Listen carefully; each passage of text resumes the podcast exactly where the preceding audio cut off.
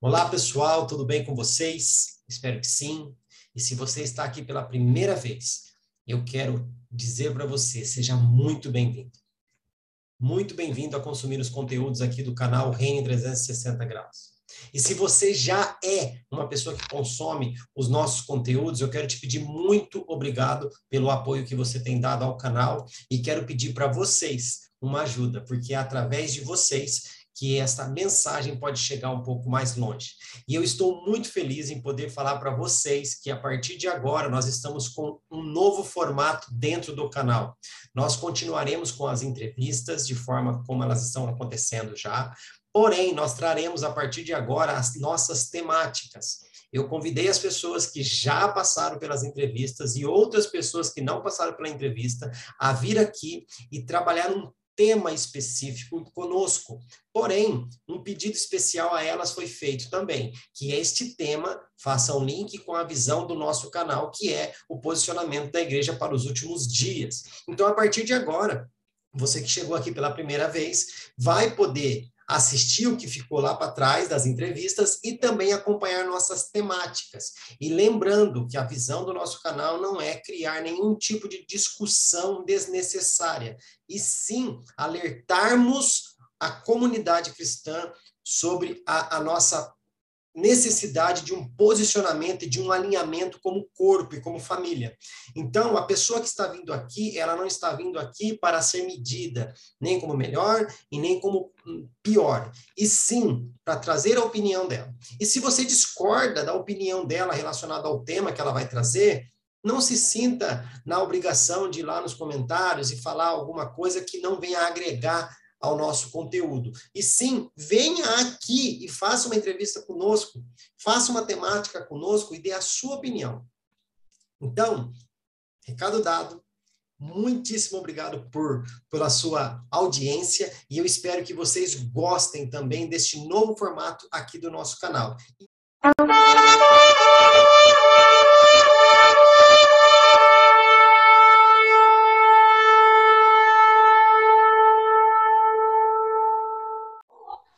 Estou hoje aqui novamente com evangelista, pastor, reverendo bispo Israel Júnior.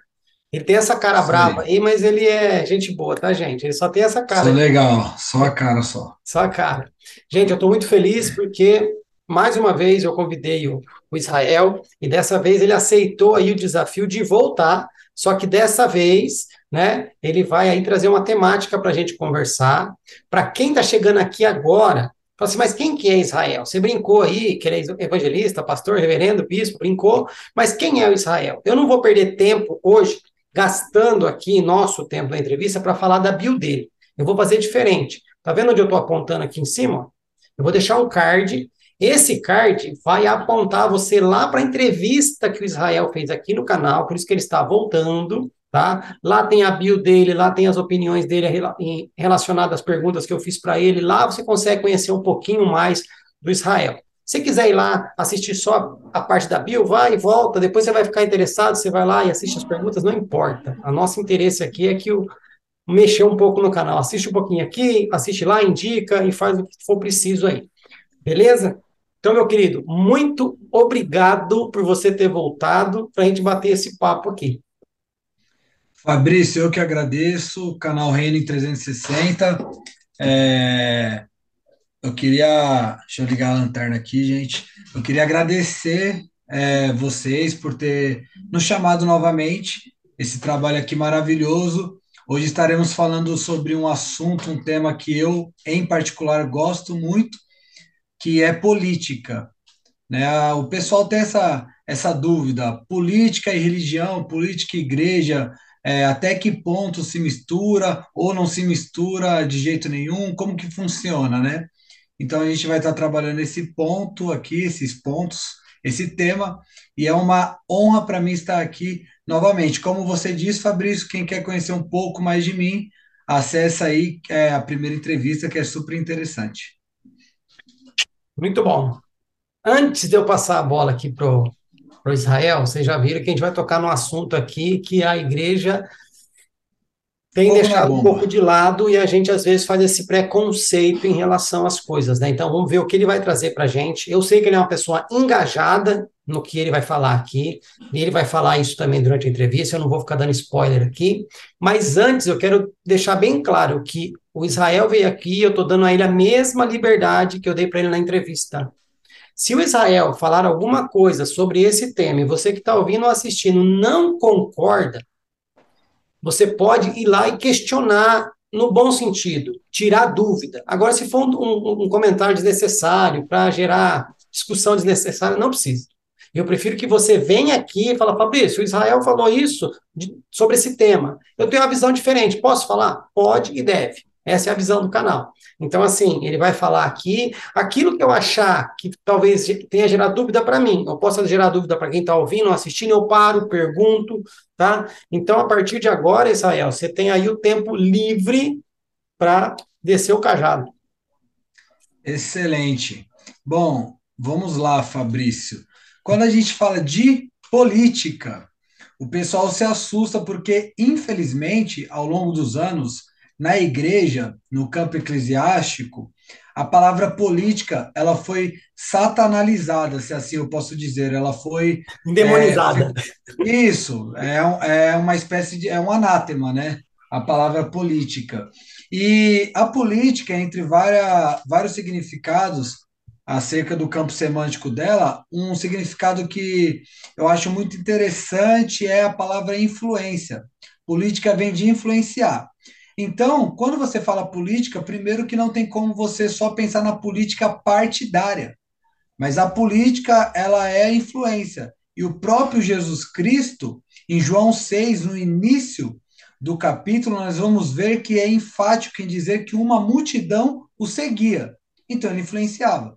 No final do capítulo, a multidão foi embora, só ficou os doze, com medo ainda. Mas Jesus, ele é, trazia consigo uma multidão, porque essa multidão queria ouvir o que ele tinha para falar. Isso é política.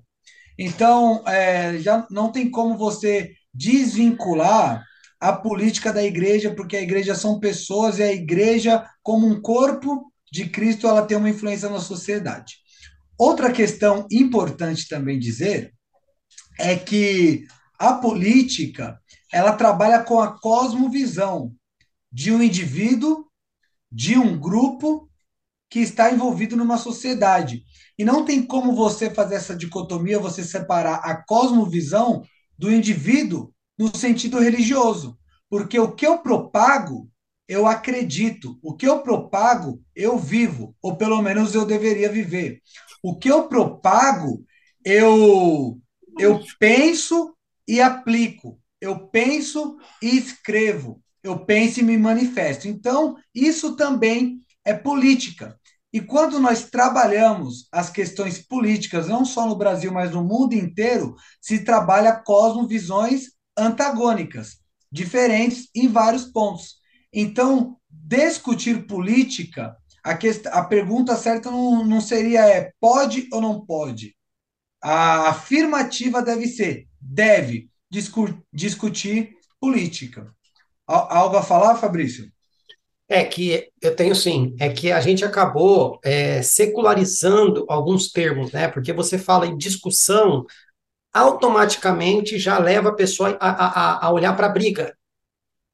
Sim. Né? Falou em discussão, primeira coisa que vem na mente, alguém jogando a cadeira em alguém, alguém dando soco em alguém, e não é isso. Discussão é colocar duas ideias ou mais ideias diferentes na mesa e debater, né? Exatamente. Outra coisa, falou política, as pessoas já associam aos maus políticos que fazem uma má política e colocam o problema na política, assim como também associam à igreja.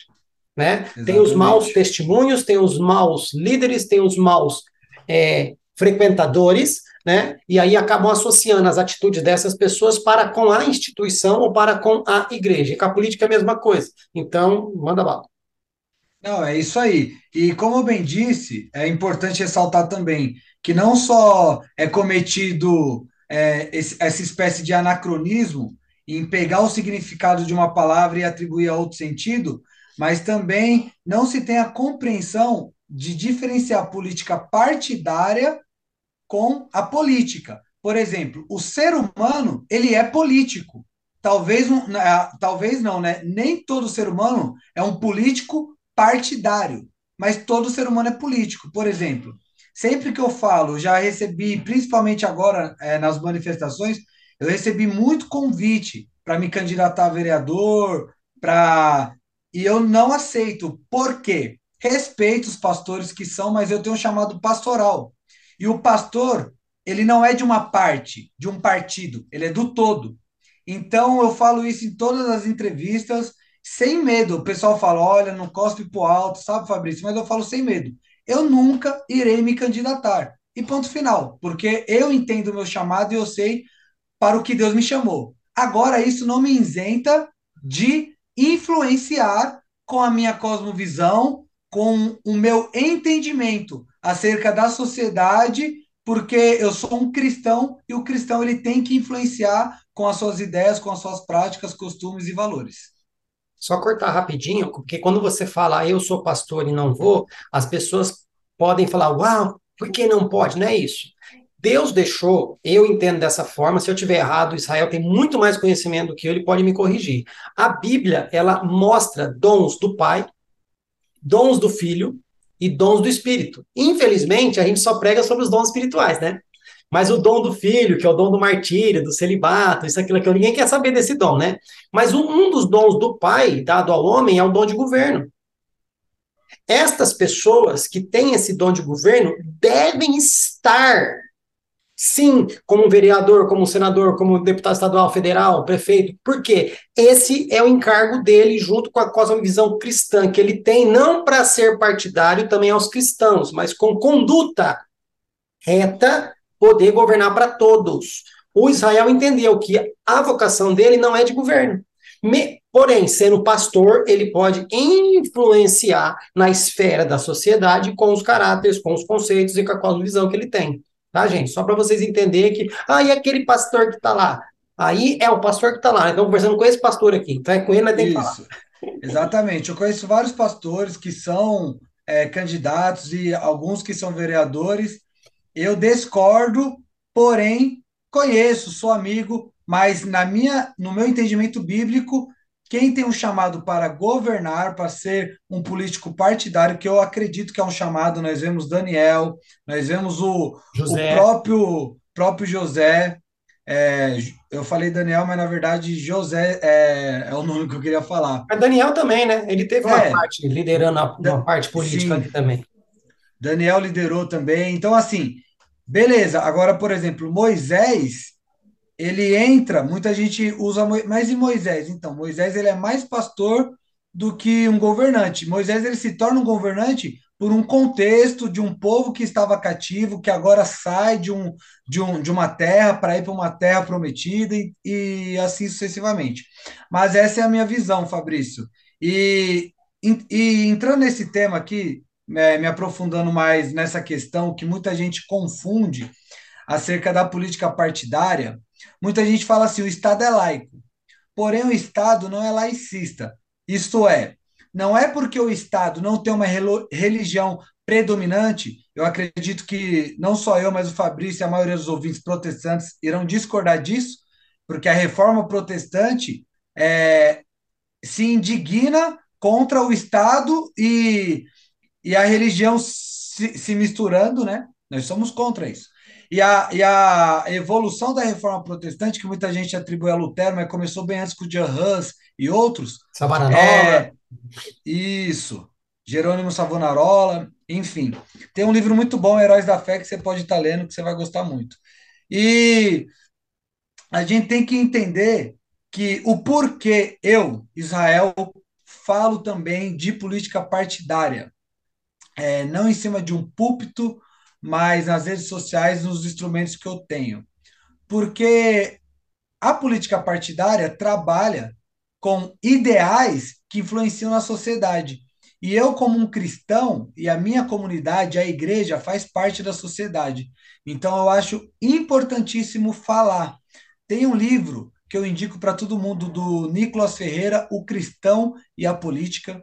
Este mesmo tema, um livro também de Charles Haldon Spurgeon, que foi um puritano, o cristão e a política também é o tema. Eu indico vocês estarem lendo do Charles Haldon Spurgeon, eu não li ainda, o do Nicolas Ferreira, eu já iniciei a leitura, e ele traz um, um amplo, é, um, uma, uma ampla argumentação acerca disso que eu acho muito interessante. Muitos pastores, Fabrício, argumentam isso, que a política e a religião não podem se misturar, eu não sou nem da direita não sou nem da esquerda, eu sou Jesus Cristo. Eu acho isso uma fala é, de duas ou uma, ou ignorante ou mal intencionada. Essa fala que você usou agora, é, eu tento, eu vou tentar voltar naquilo que eu falei lá atrás. É porque a pessoa não entendeu que ela pode ser política não partidária e acha Exato. que se ela falar de política, ela é obrigatoriamente é, obrigada, obrigatoriamente obrigada a defender um lado. Não. A pessoa ou se afiliar ser, a algum partido. Ou defender um ou defender outro, né? Mas a pessoa pode ser política sem ser partidária. Por quê? Querendo ou não, como você disse, nós, quando estamos fazendo atos de justiça, estamos fazendo boas obras, isso não é um ato político? Exatamente. Concordo plenamente. É algo quando, que é. Quando a gente está ali tentando tratar, por exemplo, a, a igreja ela tem aluguel. Aí a imobiliária vai lá e fala que, pum, tanto de aluguel. Poxa, mas a gente está numa situação assim, assim, você não consegue deixar uns seis meses aí com valor abaixo, ou é, dividir um pouquinho mais, tal, tal, tal. Não está fazendo política? Exatamente. Está sendo da direita, está sendo da esquerda, está sendo do centro, está sendo sei lá da onde? Não, está só tentando negociar, está tentando chegar num consenso. Né? Quando a igreja vem e institui as suas doutrinas, os seus dogmas, os seus costumes, a sua cartilha, ela não está fazendo política? Exatamente. Eu, eu costumo falar que o pessoal, é, a Bíblia diz em Oséias que o povo padece por falta de conhecimento. E o conhecimento para um cristão não tem que ser enaltecido como algo magnífico, no sentido de, nossa, Fabrício, nossa, Israel, nossa, você estuda. É, é obrigação minha estudar. Eu, nossa, você lê. lê a, a, a, eu sempre falo que eu não quero que a minha esposa, ou minha filha, ou alguém da minha família chegue e fala para mim, nossa, Israel, todo dia você lê a Bíblia, todo dia você está estudando a Bíblia, porque é minha obrigação, principalmente eu que tenho um chamado pastoral. Então, assim, o pessoal tem que estudar e tem que entender isso que a gente fa falou aqui, essa separação de política partidária e a política que nós fazemos dia após dia. Agora, algo que é interessante, não querendo polarizar, porém, nós sabemos que existe é, um, um falso discurso querendo endeusar alguns políticos, e eu deixo bem claro a minha posição, eu faço parte do Direita Jovem Campinas, estou até com, com a camisa aqui, não sei se dá para ver, da Direita Jovem Campinas. É, sou um dos que estão à frente de um desse movimento que começou nas manifestações, um movimento orgânico, aonde muitos vereadores, aonde muitos partidos já fizeram convites e a gente dizendo não. Quem discordou do nosso não saiu do movimento, porque a gente iniciou um movimento bem convicto é, das nossas ideias do que a gente iria defender. É, bom, vamos lá. Como que é que você é, tem um discernimento bíblico? Eu não posso endeusar ninguém. É, Ananias, Misael e Azarias, conhecido como Sadraque, Mesaque e Abednego, eles se recusam a ajoelhar perante uma estátua, porque a adoração é somente a Deus. A partir do momento que eu pego um, um presidente ou qualquer político, eu vou falar, eu vou dar o exemplo do Bolsonaro, e o sobrenome dele é Messias, eu faço um trocadilho chamando ele de Messias, que a gente sabe que tem um sentido sacro e um sentido totalmente espiritual, Messias, Machia, ou ungido, ou escolhido, né? Nós sabemos que isso já é um desequilíbrio existe, mas eu não concordo. A partir do momento que a gente fala que se Jesus voltar, e nós sabemos que a árvore é conhecida pelo fruto, e que o Bolsonaro ele tem fruto digno de arrependimento, como está em Mateus capítulo 3, o fruto que ele produz não, não evidencia o que a Bíblia mostra. Ele tem que se converter. Então eu já inicio fazendo as críticas para as pessoas não acharem que eu sou um alienado que eu olho aqui. Agora, quando nós vemos dois governos, duas disputas, dois lados, porque ainda que há outros partidos, ainda que há o centro, sempre vai pender para um lado, porque entra a cosmovisão. E quando nós vemos uma cosmovisão marxista, ateísta, universalista, eco, é, ecumênica, nós temos que saber que essa cosmovisão é prejudicial e é antagônica ao que a Bíblia ensina. Entende, Fabrício? Então eu tenho que fazer uma escolha. E nós temos que entender também que tudo é progressivo. A Bíblia fala de Acas, que foi um péssimo rei, um rei é digno de dó perante aos mandamentos do Senhor. Aí a Bíblia fala de Zedequias, o seu filho, que o texto já inicia falando que ele agradou ao Senhor. Aí nós vemos o filho de Zedequias, Manassés, é, sacrificou crianças a Moloque, fez tudo que não prestava. Nós vemos o filho de Manassés, Amon, horrível também. Morre cedo, vem um menino de oito anos chamado Josias, que se assenta no trono. Quer dizer, Deus ele permite uma progressão de políticos ruins e de políticos bons. Eu acredito que a direita, algo muito novo no Brasil, eu não gosto do termo direita, eu uso porque é o termo que todo mundo se identifica mais, só que o termo que eu mais me identifico é o termo conservadorismo, é, é algo novo no Brasil. Antes a gente tinha é uma polarização entre PSDB e PT, que são os dois ambos são de esquerda, Partido Social Democrata e Partido dos Trabalhadores. Então, essa ideia é nova. Então, o cristão ele tem que é, ter cuidado para não é, atrair essa ideia no sentido de idolatria, mas nós temos que entender que o que menos prejudica a, a, os nossos costumes judaicos cristãos, nossas crenças e valores, é o lado da direita. E foi a escolha que eu e, e muitos brasileiros cristãos fizeram. E é uma discussão que é válida e importante. Por favor, Fabrício. Deixa claro aí, viu, Israel, que o movimento Direita Campinas não é defendendo o Bolsonaro. De maneira né? nenhuma. Porque as pessoas hoje você coloca a camiseta do Brasil, porque estava torcendo para o jogo, ou porque você gosta, né? Ou, ou veste uma roupa vermelha porque você gosta, as pessoas já estão associando Sim. a manifestações. Então, assim, Exatamente. deixar bem claro que o que você coloca no símbolo aí é, direi é jovem, como que é? Direita? Direita Jovem Campinas. Direita Jovem Campinas. São jovens que buscam e creem na cosmovisão conservadora. Exatamente. É então, beleza. Exatamente. Vou, é, vou continuar. A... Então, então, se é assim, eu vou continuar aqui, brincadeira. eu vou chamar.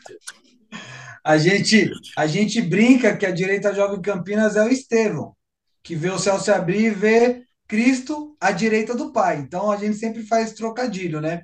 Agora, o porquê é importante essa discussão, Fabrício? Porque por mais que não é o certo, tudo é polarizado. Então, a partir do momento que você defende o assassinato de crianças no ventre, que hoje é, é utilizado um eufemismo, que o aborto é um eufemismo para tirar o peso.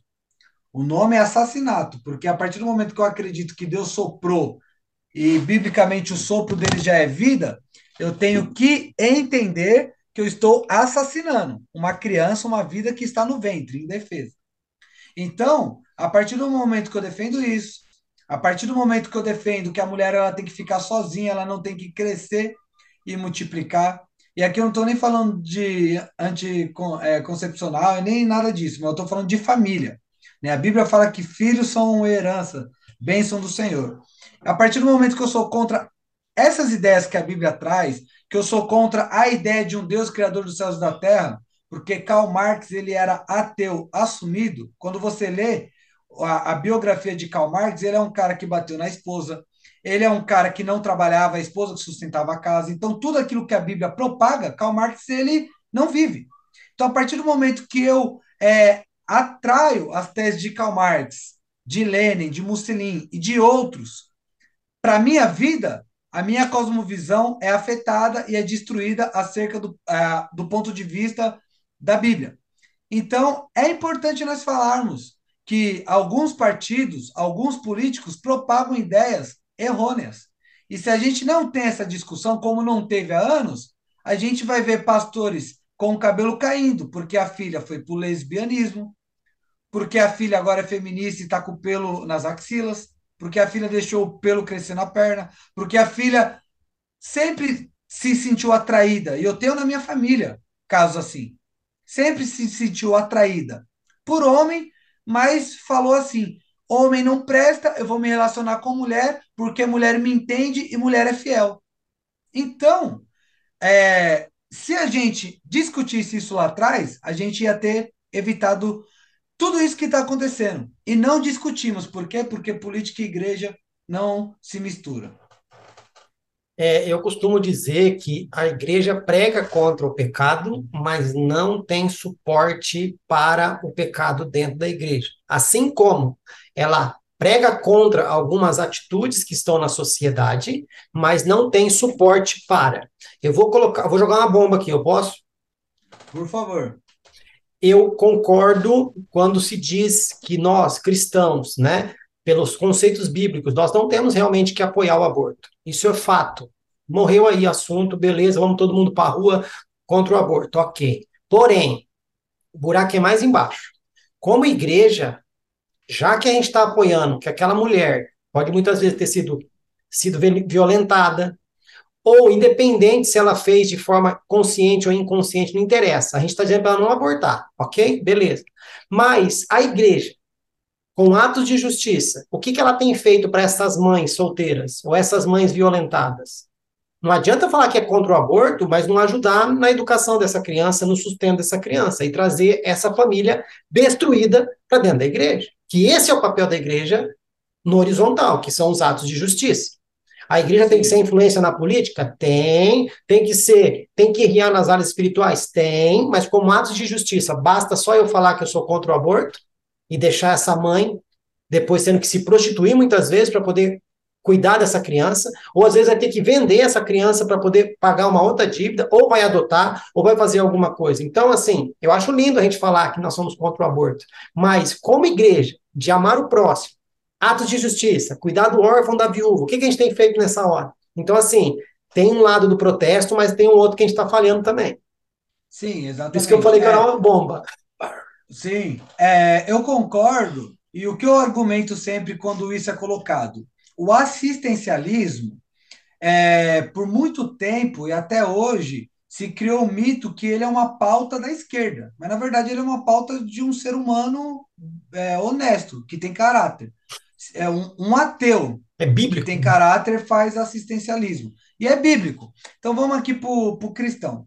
O assistencialismo é bíblico. Quando nós pegamos Malaquias, que todo mundo só usa para dízimo e oferta, mas Malaquias está falando de um amplo assunto, dízimo ah, e oferta ele fala. Ah, ele fala só no, só no pontinho. Só 3,10. Do, é, só 3,10. Mas na questão do 3,10, o porquê o dízimo? Do endro, do cominho, da hortelã? porque a tribo de Levi era tarefada com as tarefas do templo, desmontar, limpar, organizar, mudar a sua localidade, cuidar da arca de aliança, etc. E eles não tinham tempo de cultivar, de plantar, de colher. Então o dízimo era para ajudar e manter a tribo de Levi.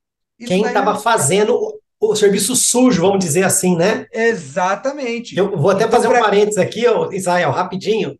Quando as pessoas Sim. falam, ah, eu sou um levita, ai, Jesus me fez é, com que é rei e sacerdócio, tá, beleza. Vai lá em Levítico 7, Levítico 8, Levítico 13, vai lá ver qual que era a vida de um sacerdote que tinha que ir na casa do cara. Ah, o cara tá com lepra, vem aqui, vamos ver. Ah, não é. Fica ali sete dias, depois você volta. Ah, não, agora você não volta, é eu que vou lá.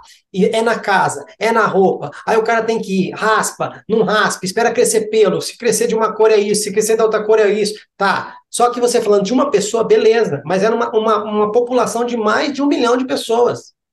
e os sacerdotes e o sumo sacerdote tendo que cuidar dessa situação. Cara, Exatamente. e não era só a lepra que eles tinham que cuidar, era um monte de coisa. Então, assim, era a tribo que fazia o serviço sujo, né? Que é o serviço que a igreja tem que fazer, que é cuidar dos, dos como que fala ali, os excluídos da sociedade, né? Porque cuidar de rico todo mundo quer, cuidar de morador de rua ninguém quer. Então, assim, o serviço sujo eram os levitas que faziam. Entenda o que eu estou dizendo, tá, gente? E é por isso que tinha isso que o Israel está falando a respeito do cuidado e o sustento da casa do Senhor para que isso pudesse acontecer. Né? O, que, o que menos os levitas faziam era cantar. Era o que eles menos faziam. Já cantava com as atitudes, né? É, e assim, você vê hoje, ah, eu sou levita, mas nem nunca limpou um banheiro de uma igreja. Nunca mas nem da tribo de Levi é, como que é levita? Você está entendendo? Mas, beleza, voltando ao assunto. Voltando a Bíblia, assunto. A Bíblia trabalha com o assistencialismo em todo o tempo.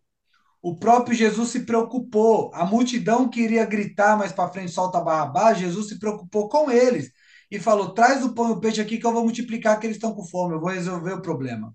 E é, Jesus se preocupou em um casamento, ia faltar o vinho. Coitada da noiva, coitada. Era uma vergonha na época. Vem cá que a água vai virar vinho. Então, assistencialismo é bíblico.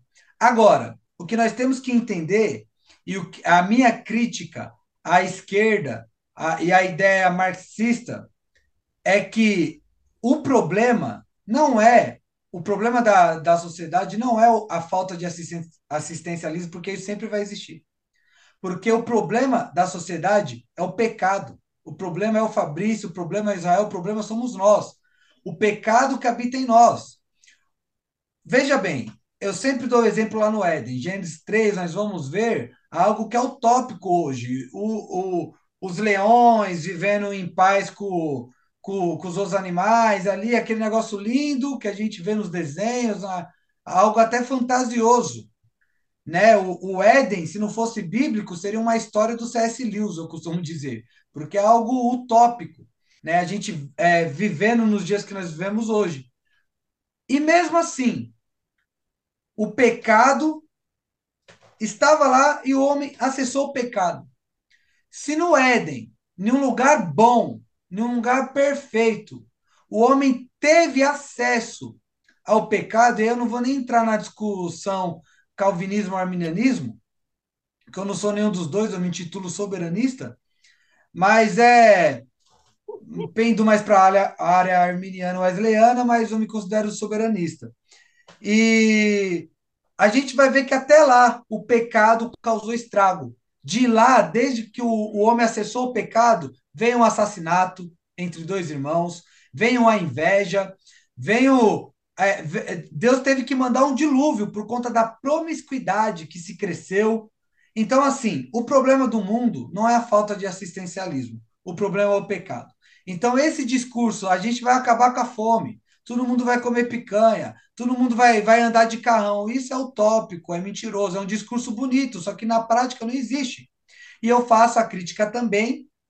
É diferente você apoiar o capitalismo, mas você apoiar o capitalismo é diferente de você querer capitalizar em tudo e não fazer as obras, os atos de justiça que a Bíblia existe. Porque aí capitalizar em tudo, você já está sendo avarento, mesquinho, e aí a Bíblia condena isso.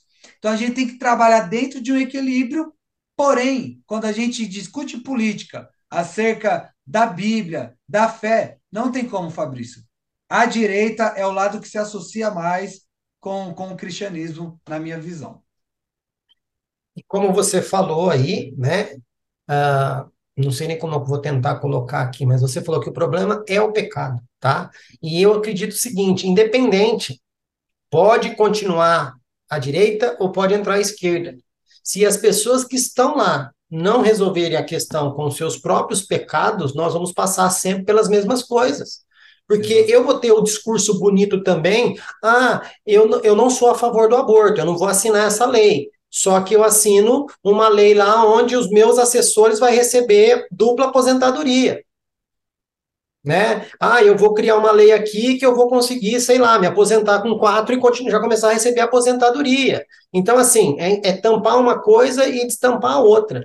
Então, Exatamente. é a questão nossa hoje, por isso que eu falo que a igreja deve estar na rua manifestando, não para endeusar alguém, mas sim para clamar por misericórdia, para que Deus possa alcançar o coração dessas pessoas e que a gente tem que se arrepender por tudo que foi feito para chegar onde chegou.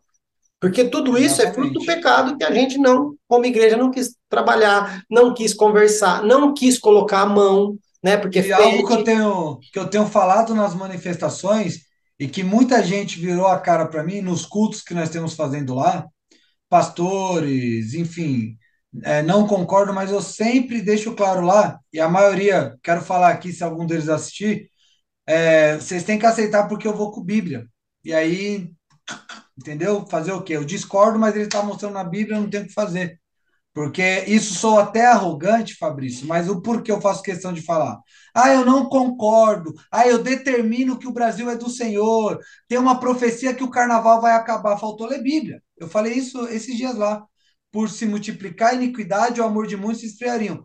Da onde tiraram que o Brasil vai ser um país protestante, que o carnaval vai acabar, que o Billy Graham vai voltar dos mortos e vai virar o presidente? Não existe isso é daqui para pior. Mas você é pessimista, aí vem a teologia da confissão positiva. Tem que determinar, tem que tomar posse. Não, eu tomo posse e eu determino aquilo que já está determinado por Deus, porque Ele é soberano.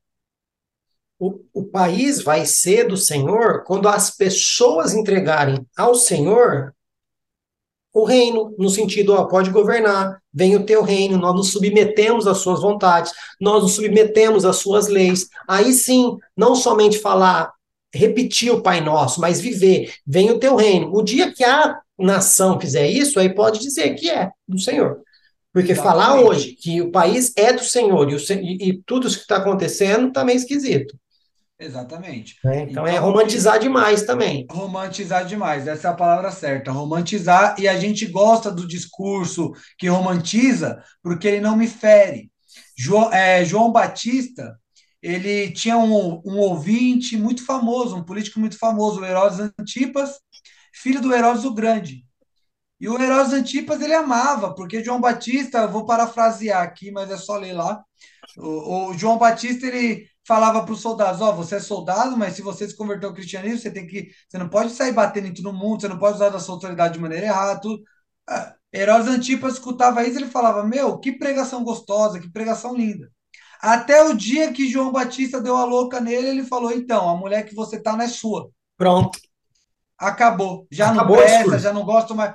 Uhum. Quando começou os cursos nas manifestações, meu Deus, que jovem incrível! Nossa, quando ele fala da Bíblia, meu Deus, ah, eu tenho um filho que está no mundo, Israel, como eu queria não sei o quê. Eu falei disso, viraram a. a não todos, não todos. Eu ainda estou nos cultos lá, fiz amigos, fiz, eu tenho essa frase: perdi amigos no mundo, mas ganhei irmãos em Cristo. Amém. E amém. Só que tem gente que não aceita a realidade bíblica. Sim. E nós temos que trabalhar com a realidade. Sim. Eu queria falar que vai vir um político de direita e vai fazer perfeição, só que a Bíblia fala que esse cara, esse discurso, é o do anticristo. E eu quero trazer ele para a igreja evangélica. Esse cara que vai trazer a paz mundial não vai ser da igreja evangélica, porque é o anticristo. E lembrando, porque as pessoas usam muitos exemplos, né? Ai, mas Deus usou Faraó, Deus usou Nabucodonosor, Deus usou Ciro, usou Dario, tá? Só que desta galera aí, teve algumas, diferente de Faraó, que mesmo vendo as grandezas de Deus, não se converteu. Exatamente. Faraó não se converteu. Né? Agora, Nabucodonosor, ele se entrega, ele se, ele se, ele se volta para Deus. O filho dele já faz dar relaxo. E tem a mesma oportunidade e não quis saber. Depois vem Ciro, vem Dario, passa pelos, pelos milagres ali da vida de, com Deus que Daniel tinha. E, opa, pera um pouquinho, o Deus está aí, é esse Deus aí que, que, é, que é o verdadeiro, então vamos mudar a nossa visão aqui. Agora, quem vai entrar lá, a Bíblia não fala que Deus que move o coração do rei para a direita ou para a esquerda? Agora, a igreja, a igreja confia mais em quem? Hoje. Está confiando mais na criatura do que no Criador. Entendeu? Porque eu creio que não importa quem entre lá. Se a igreja fizer o papel dela, que está lá em 2 Crônica 7,14, não importa quem está lá, Israel. Não importa. Mas não é isso que a igreja quer. Ah, e é legal porque você está falando de política, e quando a igreja quer se envolver com a política, ela quer se envolver com a política no sentido de se proteger. Exatamente. Não queremos pagar imposto. Não... Mas é, quer, é, o que você falou. Não o quer pagar imposto, não... mas quer que a prefeitura asfalte a rua lá da igreja. Exatamente. Exatamente. Então, assim, o que que eu penso sobre tudo isso? É, e já vou falando nas manifestações para a gente tá, tá indo caminhando para o final. Mas o que acontece? Primeiro, Israel, quando você fala isso, você é a favor que a igreja pague imposto? Bom, deixa eu explicar a minha visão. Se o Fabrício discordar, fica à vontade. O porquê eu não sou a favor? Porque o que a igreja faz, o Estado não faz. A igreja tira bêbado da rua, tira drogado das drogas. A igreja é, diminui o custo do Estado de uma, de uma proporção macra, imensa. Porque a partir do momento que você não tem o, o cara que está viciado em drogas e ele não vai assaltar, ele não vai dar trabalho para a polícia, pra, é, a partir do momento que você tira o pichador que está degradando o patrimônio público e você. Tudo isso, o Estado se beneficia. Então, não sou a favor da igreja pagar imposto por conta disso, sem contar o tanto de gente que eu conheço que tinha problema psicológico, que foi em psicólogo, que foi psicanalista e não adiantou. Foi para a igreja, escutou um culto, Jesus te ama, chorou e a vida mudou. Então, eu acredito que a igreja não tem que pagar imposto. Porém, a igreja não tem que pagar imposto, mas é como o Fabrício falou, a gente tem que ser, a, a gente é conhecida pelo fruto, não pelo dom, não pelo carisma. Então, a igreja não paga imposto, mas também não pode atacar lixo na rua. A igreja não paga imposto, mas também tem que pagar o que deve, não tem que ficar devendo. Então, assim, o, o, o problema da igreja hoje é o mau testemunho, porque essa questão de pagar imposto, lá atrás não era discutido. Porque o pastor pediu um empréstimo no banco, ele não precisava nem comprovar nada. O banco já dava porque era pastor. Eu estou lendo um livro do Hernandes Dias Lopes, inclusive que eu ganhei autografado pelo próprio, de pastor para pastor. No primeiro capítulo ele já inicia falando isso. Quando eu era pequeno, quando eu era criança, a coisa mais normal era um pastor chegar sem nada no bolso, pedir um empréstimo e o banco dar o valor que ele precisava. Ou, Os na, pastores no. ou no armazém, né, para fazer compra.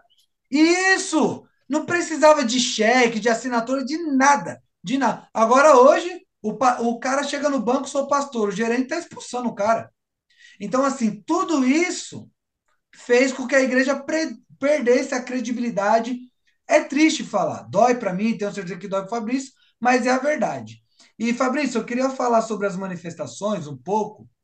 É, você tem alguma pergunta para fazer das manifestações? É, na- Quer me pôr na parede? Fica à vontade. Não, não, pergunta não, eu quero até que você fale, né? Porque a gente está ouvindo tanta coisa, tem tanta coisa rolando em vários lugares do país, você vai falar do que está Sim, acontecendo sim. aqui, e aí você já aproveita, né? Eu já vou até, até, até usar aqui o tempo, você já fala da, das manifestações, e a gente já vai partindo para as suas considerações finais e tenta fazer um link da importância desse entendimento da política e igreja nesses últimos tempos que nós estamos vivendo, né? Excelente. Bom, é, Fabrício, vamos lá. As manifestações, é, o manifesto, nós vemos isso como algo impróprio ao povo de Deus, porque muita gente fala, não foi Deus que. per-" É, usam até o, a- o livro de Reis para falar, né? Que a gente, na nossa Bíblia brasileira, a gente divide Primeira Reis, Segunda Reis, mas é um livro só, né? Crônicas, a mesma coisa. Então, o que acontece? É, quando a gente fala de Acás, de Zedequias, aí fala de Manassés, de Amon, de- Deus não foi Deus que permitiu, então. Se a oposição da direita ganhou, foi Deus que permitiu. Vamos lá, então vamos pensar nisso. Eu estou me colocando na parede. Israel, se foi Deus que permitiu a esquerda assumir agora a presidência, o por qual motivo vocês estão nas ruas? Pois bem, primeiro, é, eu quero falar que eu entrevistei muitas pessoas, conversei com muitas pessoas. É, na primeira, primeira entrevista que eu fiz aqui no canal do Reino 360, eu não era apresentador de TV. Hoje eu, eu- a gente vai começar a estrear um programa. Posso falar aqui, Fabrício? Pode. No canal 8 da Claro TV, na VV8, é, de ponto a ponto. Essa emissora é uma emissora de direita e eu fui convidado, juntamente com a Nath, da Direita Jovem Campinas, para estar fazendo um programa, e nós estaremos fazendo esse programa de ponta a ponto. Inclusive, eu quero convidar o Fabrício um dia para estar indo lá no programa e estar falando, inclusive, do, do canal. O a último, último programa que a gente fez, né, anunciando o início do nosso programa, deu 30 mil de audiência. É pouco comparado às emissoras grandes, né, SBT, Record, etc., mas já vai ajudar o canal e eu estou fazendo esse convite de coração, Fabrício. Amém. Tá bom? E aí, se é hora Deus, se quiser, bora lá. Então, gente, é, o que, que a gente tem visto, e eu, eu tenho falado lá também para quem assiste, para a audiência, que as manifestações, elas, eu entrevistei muitas pessoas que votaram no Ciro, voltaram na Tebet, votaram na Soraya, votaram no Padre. Aí você pergunta para mim, o que que bendita essas pessoas estão fazendo nessas manifestações? Porque a maioria das pessoas acha que é uma manifestação dos bolsonaristas. Eu não posso aqui pedir para você assinar atestado de palhaço. É lógico que 90% de quem está lá é bolsonarista. Agora, existem pessoas que não votaram no Bolsonaro, mas não querem o, o Lula subir na rampa porque acreditam que foi é, um processo fraudado. E o povo tem a liberdade de se manifestar. Pode falar. É isso que eu ia colocar. Se foi real e fidedigno, é só entregar o código-fonte. Por quê? Foi. É a maioria? Acabou. Agora, se não é a maioria, prova que foi a maioria. E outra coisa, Exatamente. eu acredito que o povo está na rua porque o povo também cansou de esses maus políticos usarem a Constituição só para o benefício deles. Porque a própria, a própria Constituição fala que um cidadão pode já contestar uma eleição. Exatamente. Imagine esses milhares que estão na rua. Só que tem uma pessoa aí que está rasgando as folhinhas da Constituição. Então eu vejo que é mais a indignação do povo, da maneira como está sendo tratado, do Sim. que quem vai subir ou deixar de subir. É a maneira como foi, né? Exatamente, porque assim, gente, que o que a gente tem que entender, que a gente tem que entender, a partir do momento que acaba a apuração dos votos e vai ser mostrado, e você vai pesquisar, vamos ser sinceros, várias zonas de, de votação, voto só para o Lula. Qual escola que você foi que tinha só petista? Não existe isso. Alguma coisa está de errada. E outra, o processo já foi ilegítimo, porque como que dá continuidade a um processo aonde o povo está questionando o processo? Não pode dar continuidade, tem que é, matar a cobra e mostrar o pau. Tem que se mostrar que é legítimo. Se não mostra, aonde a, a fumaça fogo, meu amigo. Então é essa a indignação do povo. Concordo que o povo tinha que ter feito isso bem antes não tinha que ter deixado alguns candidatos se candidatarem, tinha que ter é, saído nas ruas é, em prol da ficha limpa. Eu concordo, eu concordo. Mas, por exemplo, eu vou dar a minha visão. Se o Ciro ganha, eu já ia achar errado. Porque, por mais que eu discordo dele completamente, eu não tenho provas cabais para falar que ele é, foi ilegal em alguma atitude ou que ele é, é um corrupto. Agora, do outro eu já tenho. Pode falar, Fabrício. Mas eu creio também que o povo não foi para a rua quando deram a oportunidade de uma pessoa que não estava apta voltar a ser apta, porque criam em toda manifestação que tinha para a rua, que mesmo dessa maneira o povo ia lá fazer o seu voto, a maioria ganharia e acabou a palhaçada. Só Exatamente. que não foi isso que aconteceu. E aí o povo foi para a rua nesse sentido. Mas Cadê meus votos? Né? Tem uma, sim, tem uma sim. galera aí perguntando: peraí, a nossa cidade aqui votou para Fulano, mas cadê os votos? Né? Um monte de gente mostrando é, o papel, o comprovante, ia lá no site, chegava lá no site, não tinha voto para o fulano que foi votar, estava zerado. Aí você vai agora lá no, no, site, não pode mais acessar essas cidades, entendeu? Então, assim, por que, que as coisas vão acontecendo? Eu não sei se você viu, Fabrício, se você não viu, eu vou te mandar esse vídeo que eu tenho no meu celular. O cara acessa o site, tá lá que o pai dele votou, só que o pai dele morreu há anos Sim. atrás. Não, mas tem um outro então, vídeo, assim, que o cara pega o canhoto da esposa, que vota numa cidade diferente, ele fala, tá aqui, ó, primeiro e segundo turno. Aí ele vai na cidade, lá no, no, no site TSE, vai lá e tá lá, zero votos pro candidato que ela votou. Entendeu? Além disso, é óbvio que não dá para falar porque não dá para saber da onde que é aquilo ali. Mas mostra também um vídeo de um rapaz que pega reciclagem. E no fardo de reciclagem tem um monte de, de título de eleitor que está sendo jogado Sim. fora. Sim. Você chegou a ver esse, Esse, vídeo? é- é- esse, esse vídeo eu vi. Então, são coisas assustadoras e que se o povo não pode questionar isso, igual eu, eu, eu- agora eu posso falar isso, mas eu- o, meu celular estava é, grampeado, entendeu? Porque me colocaram como um dos líderes. É, outras pessoas foram é, presas, outras estão em Brasília sendo caçadas. Então a gente está vivendo uma ditadura da opinião, onde nós não podemos nem opinar. E se esse modelo político e esse governo tomar de fato a posse, se na- nada acontecer antes de janeiro, a realidade é essa: um monte de gente vai ser presa. Esse canal aqui não vai existir, essa entrevista aqui não vai existir. Sim. Essa é a verdade.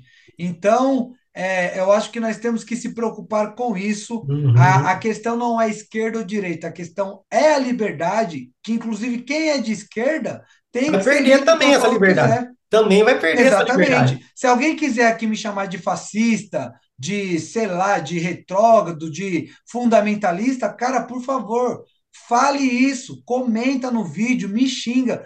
Você tem que fazer isso porque você tem liberdade para fazer isso. Mas peça para a pessoa não ir lá no Wikipedia, tá? Te chamar de fascista e colocar embaixo o que é fascista. Não pegar do Google. Pegar do Exatamente. entendimento dela o que é ser um fascista. Não estou falando que tem que defender, não é nada disso. Isso. Agora, já me chamaram de negacionista. Eu falei, sim, sou, porque Deus fala não para algo e eu concordo com o não dele. Então eu sou negacionista. Deus também é. Exatamente. Você tem a coragem de me chamar de negacionista porque você me vê, eu não posso fazer nada fisicamente contra você. Mas chama o maior negacionista, o que fala não para as coisas, que é não, que é contra várias coisas que você defende. Chama ele de negacionista. Exatamente.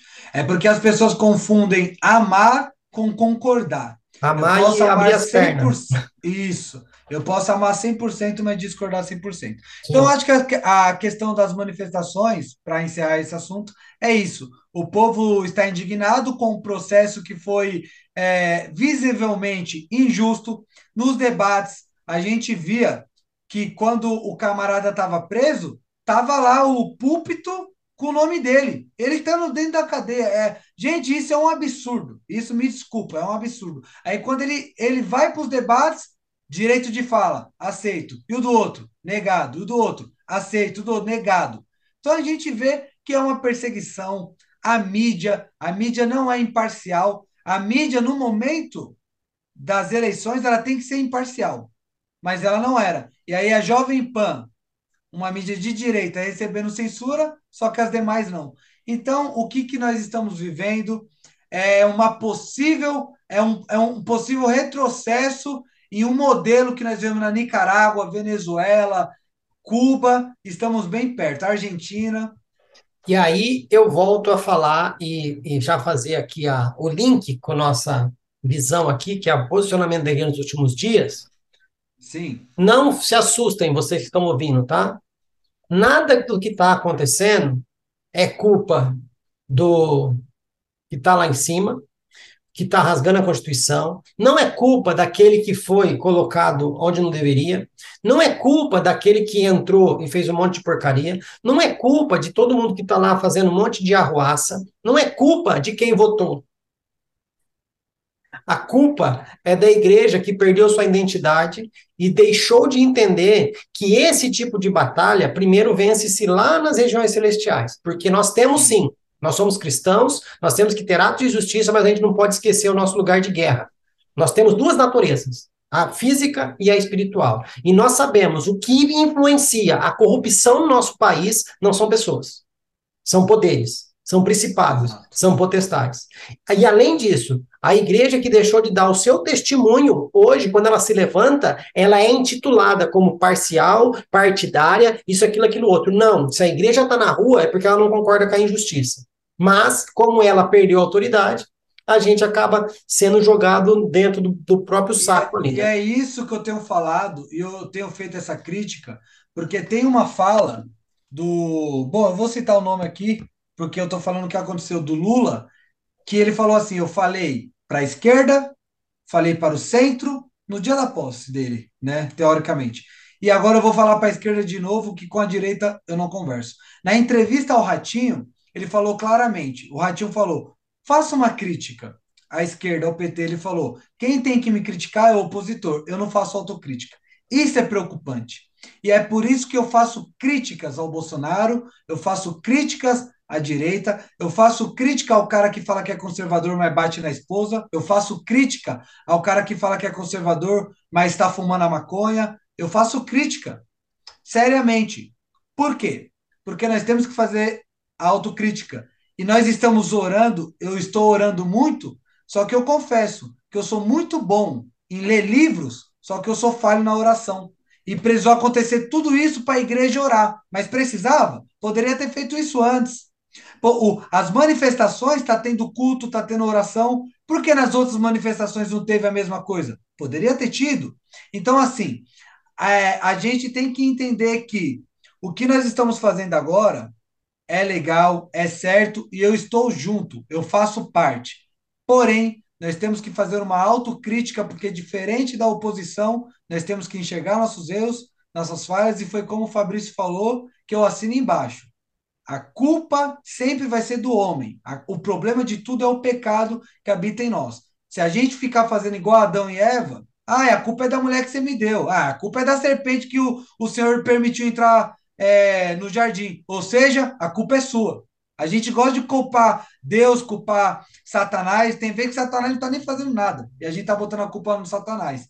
Eu quero encerrar falando sobre Daniel novamente, que ao mesmo tempo que a luta deles estava ali no físico, é, contra o, o governo ali de Nabucodonosor e o seu sistema, a Bíblia fala que Daniel ele orava olhando em direção a Jerusalém.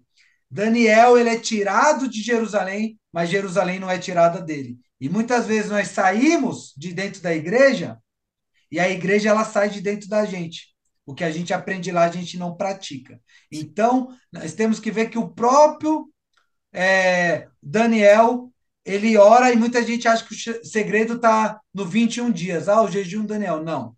Ele ora. E na hora que ele ora, é atendido. Porém, o principado da Pérsia não permitiu que o anjo descesse. Então, é muito bem o que o Fabrício falou. A nossa guerra é principados e potestades. Eu até brinco nas entrevistas aqui, às vezes, quando entra nesse assunto, que se essa guerra ali entre o principado da, da, da, da Grécia e da Pérsia demorasse um ano para Miguel vir e liberar a passagem para o anjo entregar a mensagem, teria alguém fazendo jejum de Daniel hoje?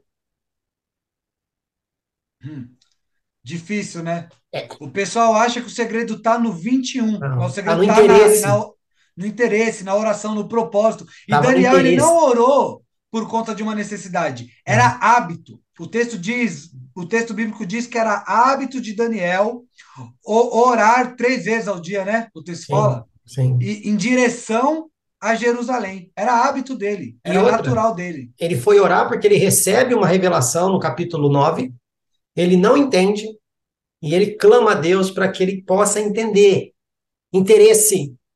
Interesse. E engraçado, né? Hoje esses caras, esses caras lá via anjo, tinha revelação, os caras ficavam doentes, né? Os caras ficavam acamados. Hoje eu não sei, as pessoas não mudam nem de vida. Fala que vê anjo não muda nem de vida. Continua Exatamente. mentindo, continua batendo na esposa, continua fazendo um monte de porcariada.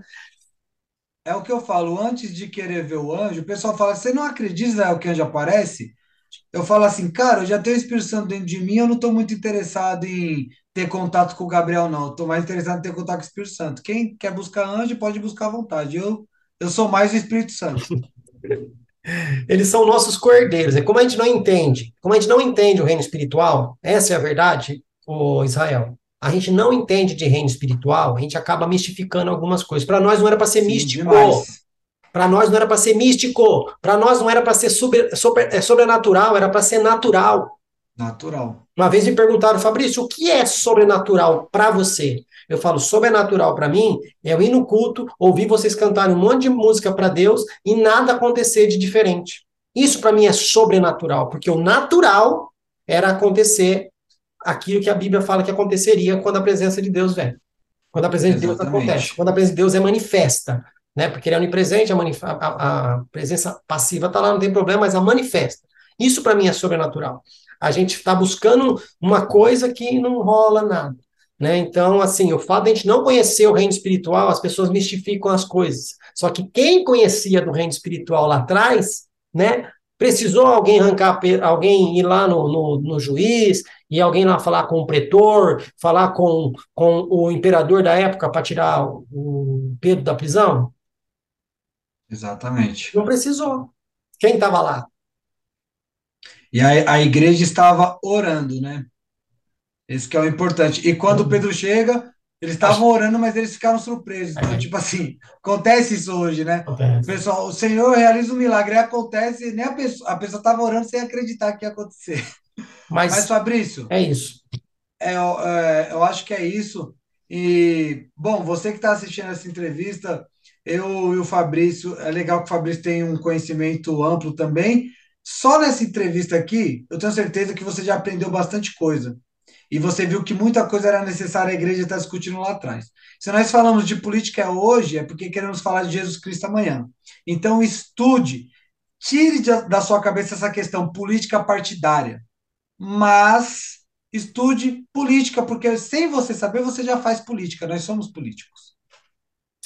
É isso. Acho que é isso. É isso.